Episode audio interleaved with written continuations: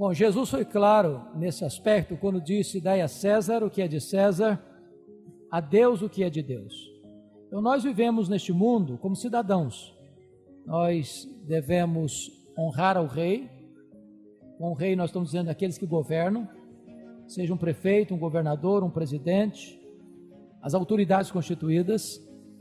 É, e nós devemos entender que toda autoridade terrena, humana, ela é delegada por Deus, ela é constituída por Deus, mas ela tem limites. Ah, o reinado humano ele tem limites. Eu, eu devo obediência até que essa autoridade terrena que foi delegada por Deus não requeira de mim uma atitude, uma postura que vá de encontro, na contramão da vontade de Deus.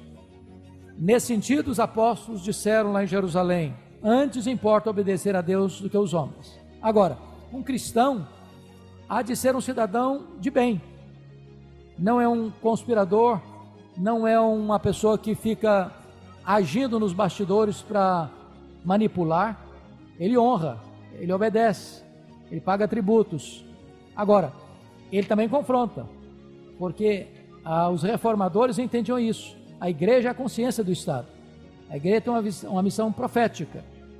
Ou seja, quando aquele que governa, e governa, diz Romanos 13, para praticar o bem e coibir o mal, quando a autoridade constituída, em vez de praticar o bem, em vez de coibir o mal, promove o mal e coíbe o bem, cabe ao cristão, cabe à igreja, exercer voz profética e alertar a autoridade que ela só é autoridade debaixo da autoridade de Deus. No momento que a autoridade constituída não compreende que Deus está acima dela, ela se torna tirana, absolutista, e aí oprime, a escraviza, aí comete todas as atrocidades, e a história está eivada de exemplos daqueles que abandonaram a consciência de que estão debaixo do governo de Deus, se tornaram absolutistas, carrascos, cruéis e derramaram muito sangue inocente e oprimiram as pessoas. Então, a consciência de que nós somos cidadãos de dois reinos nos tornam melhores súditos do reino da terra e do reino do céu.